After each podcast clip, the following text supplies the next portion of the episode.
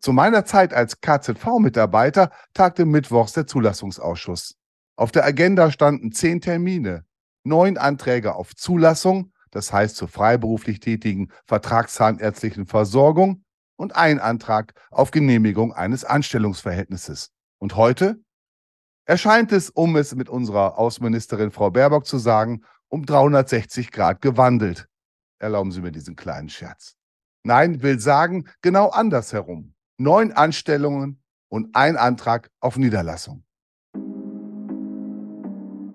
Viele junge Zahnärztinnen und Zahnärzte treibt die Sorge um, dass die Niederlassung dann für sie bedeutet, auf Gedeih und Verderb immer komplett durchziehen zu müssen. Schließlich haben sie ja als Vertragszahnarzt oder Vertragszahnärztin auch eine Verpflichtung übernommen. Herzlich willkommen zu Dental Minds, dem Infopodcast für Zahnarztpraxis und Labor. Mit Marion Marschall und Karl-Heinz Schnieder. Die Fachredakteurin und der Fachanwalt diskutieren Themen und Trends für Praxis und Labor und verhelfen Ihnen zu mehr Durchblick im Dentalmarkt. Verlassen Sie sich drauf. Herzlich willkommen zu einer weiteren Folge unseres Podcasts.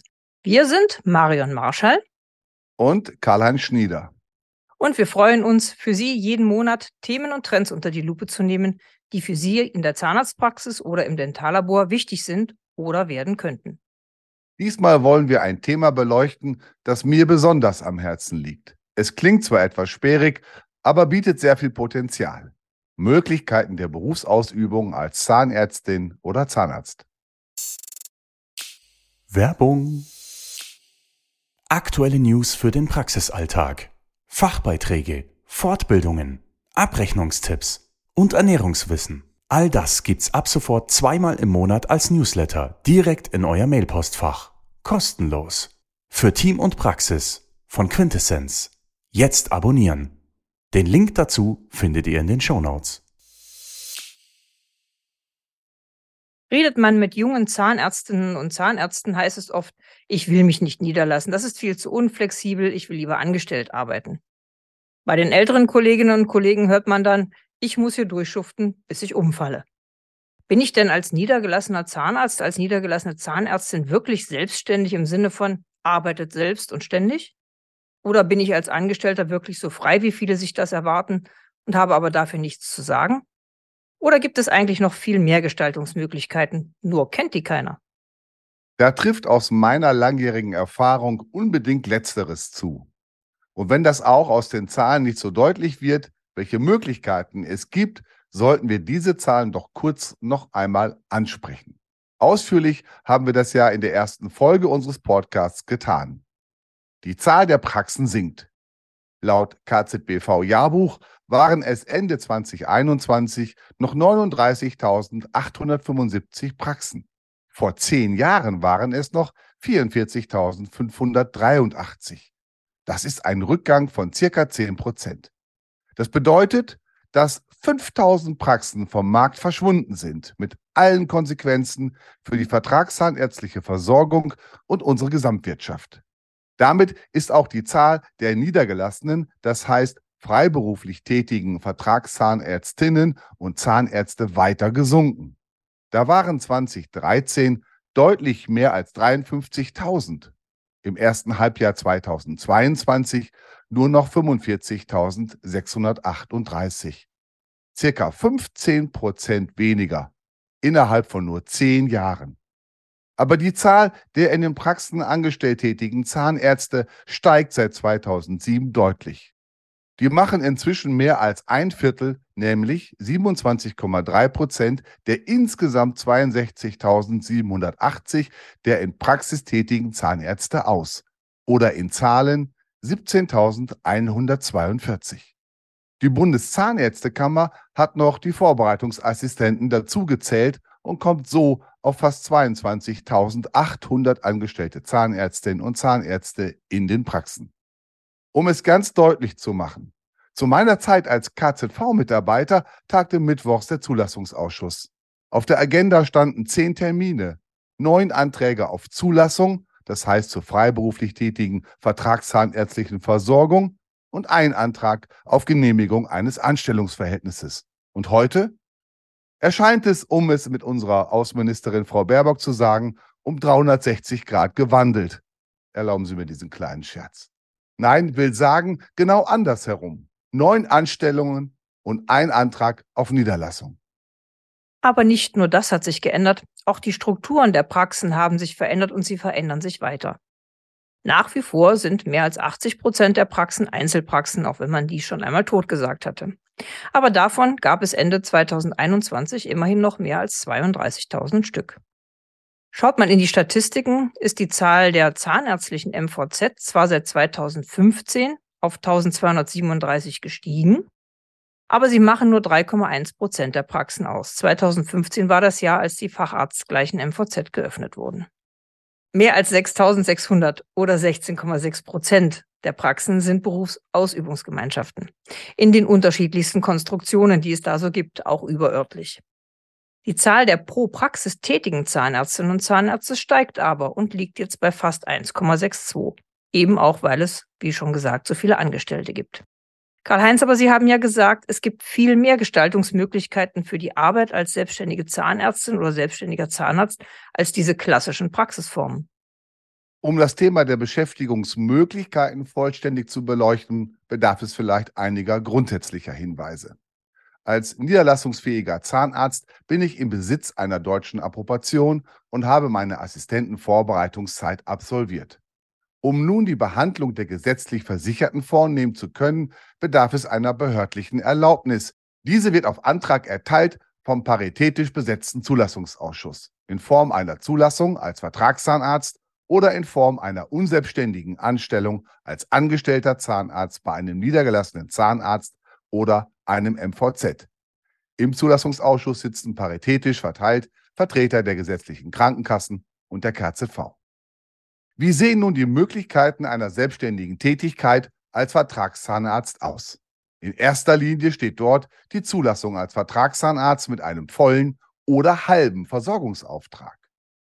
Auch ein Splitten der Zulassung auf zwei Standorte ist vielerorts erlaubt. Das Bundessozialgericht geht davon aus, dass ein zugelassener Vertragszahnarzt 39 Wochenstunden in voller Tätigkeit oder eben 19,5 Wochenstunden in einer halben Tätigkeit ausfüllt und ausüben muss. Mit der erworbenen Zulassung bin ich dann berechtigt, eine Praxis zu gründen, eine Praxis zu übernehmen oder mich in eine Kooperationsform zu begeben, für den Fall, dass ich meinen Beruf nicht alleine, sondern in kollegialer Form ausüben möchte. Daneben gibt es noch die Möglichkeit, in Kooperation mit mehreren selbstständig tätigen Kollegen, also in Form einer Praxisgemeinschaft zu arbeiten, dies ist aber eine reine Organisationsgemeinschaft, die sich Räumlichkeiten und Personal teilt, wo aber jede Praxis für sich selbstständig verantwortlich ist und agiert. Eine der häufigsten oder die häufigste Form der gemeinschaftlichen Berufsausübung ist die in Form einer Berufsausübungsgemeinschaft, nämlich in Form der bekannten Gemeinschaftspraxis. Diese wird in einer Praxis betrieben und das geschieht örtlich oder überörtlich und überörtlich heißt, an mehr als einem Standort. Alternativ dazu steht seit einigen Jahren das sogenannte ZMVZ, das medizinische Versorgungszentrum, in dem ich als Vertragszahnarzt arbeiten kann oder als Angestellter tätig bin. Das sind in Kurzform vorgestellt die bestehenden Möglichkeiten, sich als Zahnarzt selbstständig in Vollzeit oder Teilzeit zu bestätigen. Wichtig ist, der genehmigte Versorgungsauftrag und Umfang ist auszufüllen. Wichtig ist auch, ich übe meine Tätigkeit in einer Praxis an einem oder mehreren Praxisstandorten aus. Ein Umherziehen von Zahnärzten ist nicht erlaubt. Wichtig ist schließlich der Hinweis, ich muss nicht am Praxisstandort meinen Wohnsitz haben. Die Residenzpflicht ist aufgehoben. Damit kommen attraktive Praxisstandorte auch in ländlichen Regionen in einen interessanten wirtschaftlichen Blickpunkt. Ja, das ist ja sehr umfassend. Aber viele junge Zahnärztinnen und Zahnärzte treibt die Sorge um, dass die Niederlassung dann für sie bedeutet, auf Gedeih und Verderb immer komplett durchziehen zu müssen. Schließlich haben sie ja als Vertragszahnarzt oder Vertragszahnärztin auch eine Verpflichtung übernommen. Aber auch da gibt es heute mehr Spielräume, oder? Der Berechtigung mit der Zulassung, gesetzlich Versicherte behandeln zu dürfen, steht die Verpflichtung zur Teilnahme an der vertragszahnärztlichen Versorgung in einem bestimmten Umfang und die Einhaltung aller gesetzlichen und vertraglichen Verpflichtungen in diesem Leistungsbereich gegenüber. Aber man kann sich aus gegebenem Grund vertreten lassen. Vertretung beispielsweise im Falle der Krankheit, des Urlaubs, der Teilnahme an einer zahnärztlichen Fortbildung oder an einer Wehrübung, bei Schwangerschaft zur Sicherstellung der vertragszahnärztlichen Versorgung, während Kindererziehungs- oder Angehörigenpflegezeiten sind möglich. Der Vertreter muss im Besitz der deutschen Approbation sein und bereits mindestens ein Jahr in unselbstständiger Stellung als Assistent eines Vertragszahnarztes oder in Universitätszahnkliniken, Zahnkliniken oder Zahnstationen eines Krankenhauses, im öffentlichen Gesundheitsdienst oder bei der Bundeswehr zahnärztlich tätig gewesen sein. Daneben gibt es die Möglichkeit, seine Zulassung auch einmal für einen gewissen Zeitraum ruhen zu lassen. Mit dem Ruhen der Zulassung darf die vertragszahnärztliche Tätigkeit für einen bestimmten Zeitraum, maximal zwei Jahre, eingestellt werden. Das Ruhen der Zulassung muss zuvor bei dem Zulassungsausschuss beantragt werden. Daneben gibt es auch die Möglichkeit, für bestimmte Phasen einen Entlastungsassistenten in der Praxis zu beschäftigen, beispielsweise während der Wahrnehmung von Kindererziehungszeiten oder der Pflege von Angehörigen. All diese Dinge sollten, wenn möglich, frühzeitig geplant werden, weil sie bei der KZV genehmigt werden müssen. Eine nachträgliche Genehmigung ist nicht möglich und man muss ja auch den passenden Kandidaten und die passende Kandidatin erst einmal finden. Zusammenfassend ist festzustellen, es bestehen also verschiedene Möglichkeiten, den Umfang meiner selbstständigen Tätigkeit den beruflichen und privaten Erfordernissen anzupassen. Wir haben ja in einer früheren Folge schon davon gesprochen, dass Einzelpraxen heute auf Zuwachs gegründet werden und immer mehr und immer häufiger auch mehr als eine angestellte Zahnärztin, ein angestellter Zahnarzt arbeiten und damit der Chefin oder dem Chef auch mehr Spielräume zum Beispiel für die Familie verschaffen. Was geht denn da und wo gibt es Grenzen für diese Beschäftigung angestellter Zahnärztinnen und Zahnärzte? Dem allgemeinen Trend folgend schauen wir uns die Möglichkeiten der zahnärztlichen Tätigkeit im Rahmen eines Anstellungsverhältnisses einmal genauer an. Die Anstellung ist gesetzlich weitgehend klar geregelt und es gibt Unterschiede nach Praxisformen. Die Anstellung kommt in Frage im Bereich der Praxis eines niedergelassenen Zahnarztes, als angestellter Zahnarzt in einem medizinischen Versorgungszentrum oder in einer Zweigpraxis oder auch in einer Praxiskooperation, insbesondere im Rahmen einer Gemeinschaftspraxis. Außerhalb dieses Bereiches ist es noch möglich, sich an Universitätszahnkliniken, in Zahnkliniken oder Zahnstationen eines Krankenhauses, im öffentlichen Gesundheitsdienst oder auch bei der Bundeswehr anstellen zu lassen. Wichtig ist, dass auch Teilzeitanstellungen möglich sind. Hier gibt es die Form der Vierteltags-, der Halbtags-, der Dreivierteltags- und der Volltagsbeschäftigung sich genehmigen zu lassen. Die Anstellung bei mehreren Zahnärzten ist ebenfalls möglich, wenn in der Summe der Umfang einer Vollzeitbeschäftigung nicht überschritten wird. Werbung werden Sie mit Ivoclar noch effizienter bei direkten Restaurationen. Begonnen mit 4 mm Composites und intraoral applizierbarem Adhesiv bis hin zur Einschrittpolitur bietet der abgestimmte Workflow einiges. Holen Sie sich jetzt Ihr kostenloses Workflow-Testkit unter ivoclar.com und werden Sie noch faster, better, stronger. Bei Praxisgemeinschaften gilt eine Einschränkung. Hier darf die Praxisgemeinschaft Zahnärzte nicht gemeinsam beschäftigen. Verbunden ist die Anstellung immer auch mit der Übernahme eines Versorgungsauftrages. Es ist die Eintragung in das Zahnarztregister der zuständigen KZV erforderlich und die Beschäftigung eines angestellten Zahnarztes bedarf immer der Genehmigung durch den Zulassungsausschuss. Die KZV und die KZBV haben auf ihren Homepages dazu auch Infos bereitgestellt, denn es können nicht unbegrenzt Zahnärzte angestellt werden. Ein niedergelassener Vertragszahnarzt kann bis zu drei Vollzeitbeschäftigte beziehungsweise sechs Halbzeitbeschäftigte Zahnärzte anstellen. Hat er eine Teilzulassung, kann er einen Vollzeitbeschäftigten und einen Halbtagsbeschäftigten Zahnarzt beschäftigen. Angestellte Zahnärzte können, wie gesagt, in Zweigpraxen oder auch in den BAGs beschäftigt werden. Beispiel, eine Gemeinschaftspraxis mit zwei Vollzulassungen, das heißt zwei volltags niedergelassenen Zahnärzten kann bis zu sechs Ganztags- oder zwölf Halbtags angestellte Zahnärzte beschäftigen. Auf besonderen Antrag kann diese Zahl noch erhöht werden um einen weiteren Vollzeitbeschäftigten Zahnarzt bei besonderen Umständen. Das ist ja schon eine ganze Menge, aber wenn ich angestellte Zahnärzte beschäftige, wie weit kann ich denn da meine eigene Arbeitszeit reduzieren, beziehungsweise welche Aufsichtspflichten habe ich damit auch? Nun, die Anzahl der genehmigungsfähigen angestellten Zahnärzte richtet sich nach meinem Zulassungsstatus. Voll- oder Teilzulassung. Als anstellender Zahnarzt habe ich die Verpflichtung, meine Angestellten zur Einhaltung der gesetzlichen und vertraglichen Bestimmungen anzuhalten. Zum Beispiel dem Wirtschaftlichkeitsgebot der Behandlung nach 12 Sozialgesetzbuch römisch 5 anzuhalten. Ja, angestellte Zahnärztinnen und Zahnärzte bekommen heute ja aber auch inzwischen ein gutes Geld. Sie verdienen gut und bekommen häufig auch Umsatzbeteiligung in der Praxis. Schon immer sind Zahnärzte daher auf die Idee gekommen, doch einfach Vorbereitungsassistenten einzustellen, die in der Regel ja deutlich weniger verdienen, weil sie ja noch sozusagen in der Ausbildung sind. Ist denn das eine gute Idee? Junge Zahnärztinnen und Zahnärzte als Vorbereitungsassistenten auszubilden, ist immer eine gute Idee. Denn es sind ja die jungen Kolleginnen und Kollegen, die vielleicht einmal als Praxispartner oder auch als Nachfolger in Frage kommen können. Mein Tipp gilt daher auch für die Beschäftigung der jungen äh, Zahnärzte, die Website der Praxis entsprechend darauf auszurichten, dass für junge Zahnärzte auch deutlich wird, tolle Praxis, hier lerne ich etwas, hier kann ich mich weiterentwickeln. Aber als preiswerte Alternative zur Anstellung eignet sich das Modell aus verschiedenen Gründen nicht. Grundsätzlich gilt, es gibt eine begrenzte Anzahl der Ausbildungsassistenten, die ich beschäftigen darf.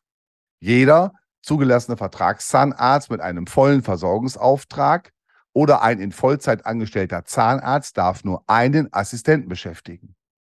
Das gilt auch innerhalb einer Berufsausübungsgemeinschaft. Interessanterweise gilt eine Einschränkung bei den medizinischen Versorgungszentren. Hier darf das Zentrum als Ganzes, unabhängig von der Zahl der dort tätigen angestellten Zahnärzte, auch nur einen Vorbereitungsassistenten beschäftigen. Diese Regelung in den Assistentenrichtlinien der KZV halte ich für juristisch höchst bedenklich. Denn letztendlich wird hier der Flaschenhals der Ausbildungsmöglichkeiten unnötigerweise verjüngt und für Zahnärzte, die gerade und möglicherweise größere Organisationseinheiten anstreben, weil hier möglicherweise auch mehr und differenzierte Ausbildungen möglich sind. Hier wird ihnen der Ausbildungszugang verwehrt. Möglicherweise beschäftigen sich da in Kürze auch die Sozialgerichte mit. Finanziell lohnt es sich nicht. Mit der Wiedereinführung der Budgets werden Assistenten vielerorts nur noch mit einem Faktor von 0,25 berücksichtigt. Volltags angestellte Zahnärzte hingegen mit einem Faktor von 0,75 bis 1,0 je nach Honorarverteilungsmaßstab der zuständigen KZV. In fachlicher Hinsicht, und das ist interessant, darf ein Ausbildungsassistent ab dem zweiten Ausbildungsjahr auch die Vertretung des Praxisinhabers übernehmen. Ja, sehr interessant. Vielen Dank. Die Idee, aus so einer Einzelpraxis später eine Berufsausübungsgemeinschaft zu machen, also eine Partnerin, einen Partner in die Praxis aufzunehmen, scheint ja bei vielen Existenzgründern im Hinterkopf zu sein. Wie häufig erleben Sie das eigentlich und was spricht im Vergleich zum Anstellen von Kollegen dafür und was dagegen, eine Partnerschaft einzugehen? Ich glaube, grundsätzlich gehört es wohl zum Entwicklungslauf einer Einzelpraxis, sich regelmäßig Gedanken zum Fortbestand oder zur Aufnahme von Partnern zu machen. Es ist ein vielfach geäußerter Wunsch älterer Zahnärzte mit fortschreitendem beruflichem Alter weniger zu arbeiten und administrative Entlastung zu erfahren und ist der Wunsch jüngerer Zahnärzte, zumindest für eine Übergangszeit mit einem erfahrenen Kollegen oder Kollegin zusammenzuarbeiten. Die Individualität des Einzelfalles bestimmt den konkreten Handlungsplan. Die Rechtsprechung hat die Möglichkeit geschaffen, sich im Rahmen einer Erprobungskooperation zwar schon freiberuflich, selbstständig und eng aneinander zu binden, dies allerdings unter erleichterten Bedingungen einer gemeinschaftlichen Praxisführung und auch im Falle eines Falles einer erleichterten Trennung voneinander. Eine derartige Erprobungskooperation kann bis zu einer Dauer von 36 Monaten geführt werden und muss danach in eine Vollkooperation übergeleitet werden. Gegenüber einer Anstellung bietet die Erprobungskooperation den Vorteil einer hohen Verbindlichkeit und Sicherheit für beide Seiten. Abgeber und Übernehmer sind darüber sich im Klaren, äh, dass hier eine Kooperationsprobezeit besteht es besteht keine Altersgrenze, von daher werden diese Kooperationen dann auch nach, einer, nach der Anpassungsphase von drei Jahren häufig noch sehr, sehr lange geführt. Man muss sich natürlich verdeutlichen, dass eine Partnerschaft ein höheres Maß an Verantwortlichkeit mit sich bringt. Gewinn- und Verlustbeteiligung, gleichberechtigtes Mitspracherecht im Kernbereich der Verantwortlichkeiten der Praxis. Das heißt, bei Personal- oder Investitions- äh, Entscheidungen muss gemeinschaftlich und übereinstimmend gehandelt werden. Andererseits bedeutet Partnerschaft auch ein höheres Maß an beruflicher Freiheit, in der Regel auch ein deutlich verbessertes Einkommen. Auch über das Ende einer Partnerschaft muss man schon sich am Anfang der Kooperation Gedanken machen. Partnerschaftsmodelle sind grundsätzlich eine gute Option, aber sie verlangen mehr Vorbereitung und Regelungsaufwand als das Anstellen eines Kollegen oder einer Kollegin. Da gehört eine gute Beratung im Vorfeld unbedingt dazu. Neben den vielen rechtlichen Aspekten nicht zu vergessen ist natürlich auch der menschliche und psychologische Faktor. Thomas Kirches, der dazu auch Seminare anbietet, vergleicht das immer mit einer Praxis-WG, in die ein neuer Partner einzieht. Man muss sozusagen Küche und Bad miteinander teilen und das ist schon im Privatleben mitunter eine Herausforderung. Und in einem so individuellen Berufsfeld wie der Zahnmedizin umso mehr. Wie sind denn Ihre Erfahrungen mit diesen Berufsausübungsgemeinschaften? Man kann es auf einen Punkt bringen, indem man sagt, Partnerschaften sind eheähnliche Verhältnisse. Wir haben genug Fälle, bei denen so eine Partnerschaft dann auch wieder auseinandergeht. Teilweise mit großem Schaden, teilweise mit sehr hoher emotionaler Belastung für alle Beteiligten. Und das mit der WG stimmt absolut. Ich habe mich nicht zuletzt deswegen als Mediator ausbilden lassen und wir haben damit leider gut zu tun. Das Problem betrifft aber nicht nur Zahnärzte, das gibt es bei allen Selbstständigen, die sich mit Partnern zusammentun. Unsere Erfahrung zeigt ganz klar, es kommt auf die gute Vorbereitung und die rechtlich saubere Gestaltung der Verträge und auf eine ausgeprägte und offene Kommunikationsstruktur an. Je mehr im Vorfeld und im Laufe der gemeinsamen Tätigkeit besprochen und geregelt wird, desto besser. Das betrifft auch die menschlichen Faktoren. Gemeinsame Planungen Unternehmungen aber auch andererseits dem Partner genügend Freiraum und Selbstbestimmung lassen. Vor einer gerichtlichen Auseinandersetzung sollte immer ein gütlicher Einigungsversuch unter professioneller Leitung unternommen werden. Aber noch immer funktioniert der überwiegende Teil der ärztlichen Kooperation hervorragend. Heiratswillige Partner lassen sich ja nun auch nicht von schlecht funktionierenden Ehen abschrecken. Gott sei Dank. Ein weiteres Thema sind ja die MVZ. Bietet denn eigentlich das Umwandeln einer Einzelpraxis oder einer BAG in ein MVZ mit Blick auf die Flexibilität der eigenen Tätigkeit Vorteile? Oder habe ich damit dann als Zahnarzt nur noch mehr Verwaltungs- und Organisationskram auf dem Tisch? Das Meinungsbild zu diesem Thema ist in der Republik gespalten. Marion, lassen Sie mich den professionellen Umgang mit unseren bestehenden Kooperationsmöglichkeiten an folgendem Beispiel verdeutlichen. Zahnarzt A, 63 Jahre alt, arbeitet in Einzelpraxis mit einer halbtags angestellten Zahnärztin B. A sorgt sich um die Zukunft seiner Praxis. Er möchte zeitnah seinen Tätigkeitsumfang reduzieren und in wenigen Jahren seine Praxis verkaufen. B möchte aus privaten Gründen die Praxis nicht erwerben.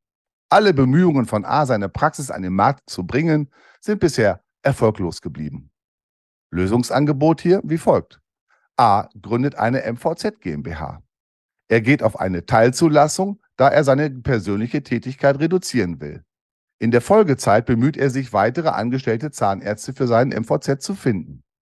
Dieses Modell bietet die Option zwar nicht zwingend für einen Verkauf, da er dieses Modell aber viele Jahre fortfahren kann, ist es eine Art Verrentungsmodell.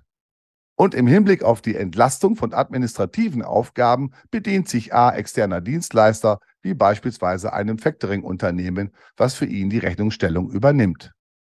Hier an diesem Modell wird deutlich, dass es auch noch, weil es hier eine GmbH-Struktur hat, Beteiligungsmöglichkeiten angestellter Zahnärzte gibt, ohne ihnen gleich volle Mitspracherechte einräumen zu müssen, wie es beispielsweise bei der Personengesellschaft der Berufsausübungsgemeinschaft ist.